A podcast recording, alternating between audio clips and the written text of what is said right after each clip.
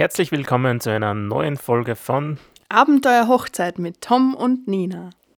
Ja, und heute geht es um den Sinn unseres Podcasts. Na, Scherz.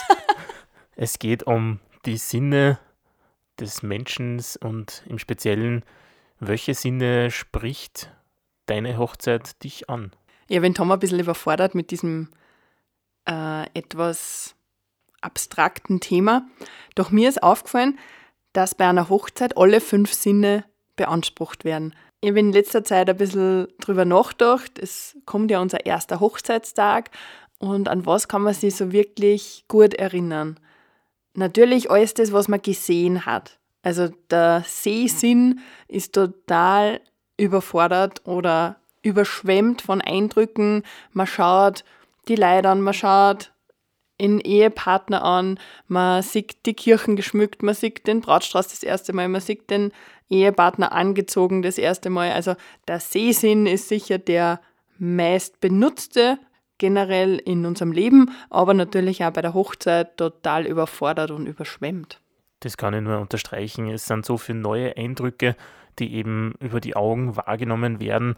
Man sieht dort was, und auch wenn es nur irgendwelche Kleinigkeiten sind, die ja die Dekorateurin versteckt hat und man das vielleicht noch gar nicht gewusst hat. Die Tischdeko, die Dekoration in der Kirche natürlich auch die, die Gäste, die man vielleicht schon längere Zeit nicht mehr gesehen hat, dass man die dann an dem Tag zum ersten Mal sieht. Und bei uns war das ja wirklich so, dass wir unsere Gäste in der Kirche an dem Tag zum ersten Mal gesehen haben und da war es so, wow, der ist da und ja, ma super, ich freue mich und der schaut klasse aus, weil er einen tollen Anzug anhat und ja, da waren so viele Eindrücke, die man gar nicht alle zusammenfassen kann. Es ist natürlich auch der Sinn, der unseren Beruf beschreibt und auch von dem wir leben muss man sagen, weil das Sehen auf die Fotos natürlich gespeichert wird und äh, man das dann immer wieder anschauen kann.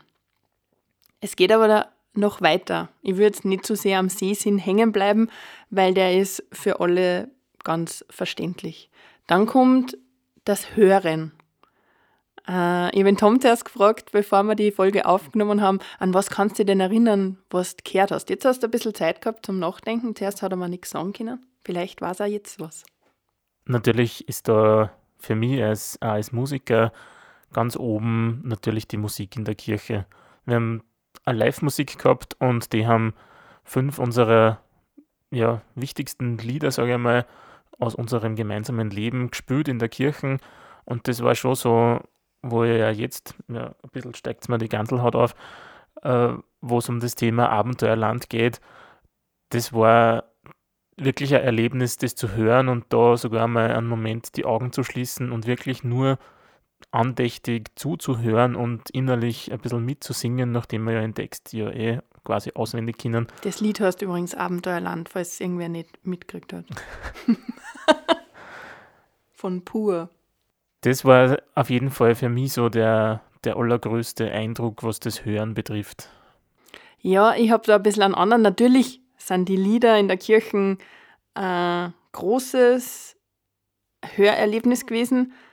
Doch mein größtes Hörerlebnis war am Freitag, wie es dann Kassen hat. Frau Hablesreiter, das ist jetzt ihr neuer Name. Das war für mich der Punkt, das zum ersten Mal zu hören, wo man es ja monatelang schon drauf hinfiebert und äh, sich das entschieden hat, dass man dann anders heißt, doch auf einmal liest man es einerseits im Reisepass und andererseits sagt dann der Standesbeamter, ja, Frau Hablesreiter, jetzt ist es soweit sozusagen. Äh, Sie sind jetzt Mann und Frau und heißen Herr und Frau Hablesreiter. Dann muss ich sagen, das war für mich so der, das Hörerlebnis an dem Wochenende. Zumindest sind das so die Eindrücke, an die man sich definitiv noch daran erinnern kann. Es hat natürlich ganz viele andere gegeben. Die Gäste fangen an zu gratulieren nach der Trauung und da spricht jeder die Glückwünsche aus und was er einem auf den Lebensweg mitgibt. Aber ehrlicherweise ist da sehr wenig jetzt im Nachhinein bei mir hängen geblieben, dass ich sagen kann, hey, was hat der eigentlich mir gewünscht oder was hat er gesagt, wie er mal das Geschenk überreicht hat. Das geht leider in der Fülle der Emotionen und Reaktionen ein bisschen unter, dass, ja, dass man sich im Nachhinein nicht mehr so wirklich daran erinnern kann. Um dem Gedächtnis ein bisschen auf die Spur zu helfen, haben wir natürlich einen Hochzeitsfilm produzieren lassen und lieben es ja, Hochzeitsfilme mit Originaltönen zu untermalen. Also das ist ja die zweite Leidenschaft, sozusagen den zweiten Sinn, den wir ansprechen. Und ähm, da sind zwar meistens die Glückwünsche nicht dabei, die der Tom gerade beschrieben hat, weil das ein bisschen äh, schwierig ist, haben wir aber auch schon gemacht. Also wir haben bei einer Hochzeit, da hat der Bräutigam das Mikro noch oben gehabt und ähm, da waren ein paar sehr nette Glückwünsche, die wir auch in den Film mit einfließen haben lassen. Also es kommt immer ein bisschen auf, den, auf die Situation, auf die drauf, Situation an. drauf an. Aber die Reden sind natürlich auch sowas, was den Hörsinn anspricht und die können auf jeden Fall festgehalten, weil man sich danach nach einiger Zeit nur an Bruchstücke erinnern kann und der Hochzeitsfilm das natürlich auffrischt und festhält. Die meisten Redner haben zwar eh Notizen niedergeschrieben und geben die ja teilweise dem Brautpaar weiter, aber es ist trotzdem was anderes, da nochmal hineinzuhören. Wir, wenn wir einen Hochzeitsfilm für unsere Brautpaare machen, schauen wir auch, dass wir eben die gesamte oder die gesamten Reden aufnehmen und es gibt da die Möglichkeit, die dann für das Brautpaar bereitzustellen, dass man eben wirklich die nochmal hinsitzt und sich das nochmal anhört, was der Brautvater vielleicht gesagt hat oder der Trauzeuge gewünscht hat. Das ist schon ganz nett, dass man da im Nachhinein nochmal diese Erinnerung auffrischen kann. Du hast ja schon gesagt, dass die ganzen Gratulanten die also uns äh, gratuliert haben und meistens oder alle machen das mit Berührungen. Das heißt, man umarmt sich. Da der Tipp an alle Bräute mit Schleier. Passt auf euch einen Schleier auf, weil wenn die Menschen da voll niederdrucken, dann reißt da hinten möglicherweise ein Schleier außer. Tipp ja, am du, Rande. Du, du, sprichst ja da schon den Tastsinn an, Genau, sozusagen. Entschuldigung. Und da gibt es ein paar Tipps. Das eine ist der Schleier, das andere ist der Ring, den man an der rechten Hand trägt, den man noch nicht ganz gewohnt ist. Und die Menschen wollen ja gratulieren und die drucken dann meistens die Hände sehr fest zusammen. Und bei den zierlichen Damenhände ist das hin und wieder echt eine Herausforderung, dass einem dann schnell mal die Finger und die Hand weh tut. Da ist vielleicht, sei gesagt, der Tipp, tat's den Ring einfach kurzfristig auf die andere Hand. Ja. Dann kann da das nicht so leicht passieren. Also ich erinnere mich schmerzlich an den Händedruck von deinem Papa. Nach der standesamtlichen Trauung. Der hat so richtig zudruckt und das war das erste Mal und also gerade, dass ich nicht geschrien habe, aber kurz habe ich, glaube ich, mein Gesicht sehr verzogen. Es hat wirklich weder. Am nächsten Tag habe ich dann schlauerweise nicht den Ring getauscht, sondern ich habe einfach alle umarmt und einer gar nicht die Hand gegeben. Das war dann mein Trick sozusagen. Ich bin immer mit offenen Armen dann da gestanden, somit ist keiner auf die Idee gekommen, dass er mir die Hand mehr gibt. Ja, zum Tastsinn, an was mich ich definitiv noch erinnern kann, ist unser First Look, das erste Mal gesehen zu werden und als Mann ist das natürlich was ganz Besonderes, wenn man dort steht und wirklich darauf wartet, dass die Braut kommt. Und bei uns war das so, dass ich in Richtung des Trauensees gesehen habe und die Nena ist quasi von hinter mir gekommen und hat mir auf die Schulter gegriffen, dass sie jetzt da ist und dann habe ich mich umdrehen dürfen. Und dieses, dieser Moment, auf das einerseits hinzuwarten, dass sie dann endlich da ist, oder man weiß schon, dass sie am Hin hinter einem steht und man darf sie aber noch nicht ganz umdrehen, weil ja, es dauert nur einen Moment, bis das die Hand kommt und dann wirklich auf die Schulter legt. Und diese Berührung war ja kitschig gesagt magisch, aber es, an, an sowas erinnert man sich dann gern. Ein, weitere, ein weiterer Sinn ist unser Riechsinn, Geruchssinn, der mit Sicherheit der vernachlässigste Sinn des ganzen Lebens ist, finde ich. Und äh, für mich aber ein ganz ein wichtiger Sinn ist, weil wenn man etwas nicht riechen kann, dann äh, bin ich da ein bisschen anfällig drauf. Das bedeutet, man tut sich natürlich ein gutes Parfum auf. Ich habe extra ein Parfum, ja, also das ist schon leer geworden und das habe ich extra dann am Hochzeitstag noch benutzen können, weil das waren dann die letzten Reste. Dort haben wir gemeint, er kann sich zwar nicht mehr daran erinnern, aber ich für mich weiß, dass ich da den letzten Rest dieses Parfums aufgesprüht habe. Ja, das Riechen ist sehr unbewusst, äh, dass man das wahrnimmt, aber es ist natürlich schon wichtig, dass in der Kirche gut riecht, auch wenn es nur ein bisschen die Blumen sind oder die Menschen, die da drinnen sind, dass es halt einfach nicht abgestanden riecht, auf Gott Deutsch. Oder auch beim, beim First Look war der Geruchssinn nicht so aktiv, weil wir waren draußen, es war schön. Die und Blumen. Ja, eher also vom Brautstrauß, der Brautstrauß, genau. der doch ein bisschen, ja, eine Frische eingebracht hat.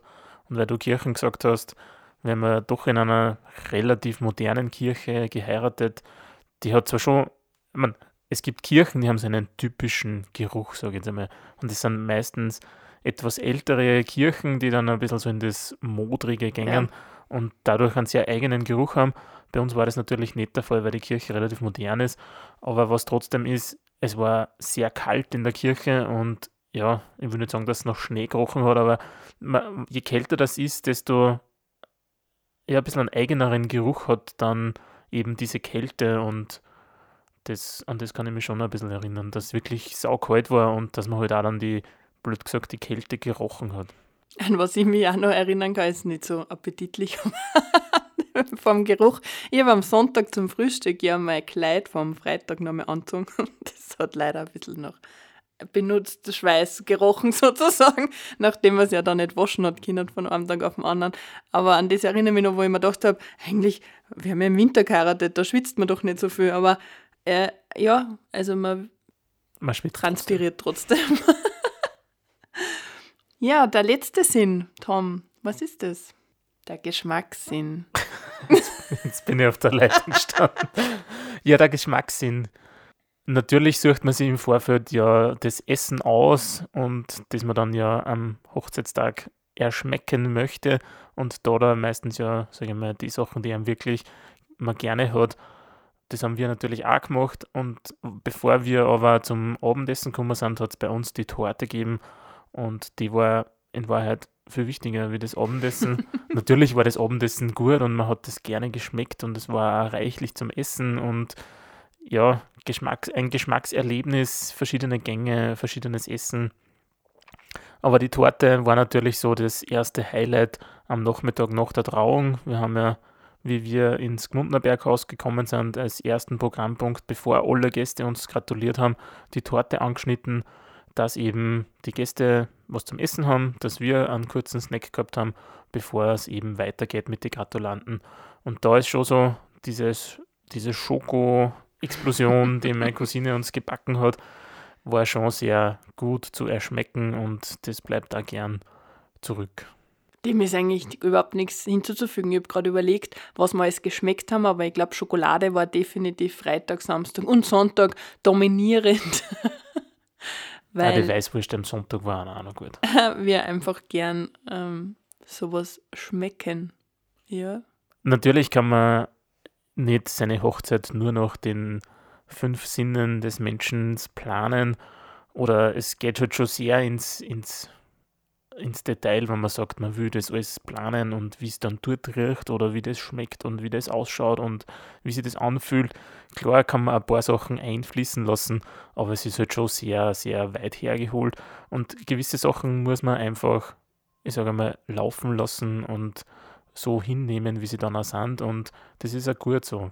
Trotzdem kann man sich ein bisschen einfach äh, überlegen, ein bisschen schwelgen in den Sinnen des Menschen und ja, ich finde das eine ganz eine schöne Übung. ich weiß nicht, ob es eine Übung ist. Einfach äh, einen schönen Tag in den Sinnen zu verbringen und zu überlegen, ähm, was hat das mit meiner Hochzeit zu tun.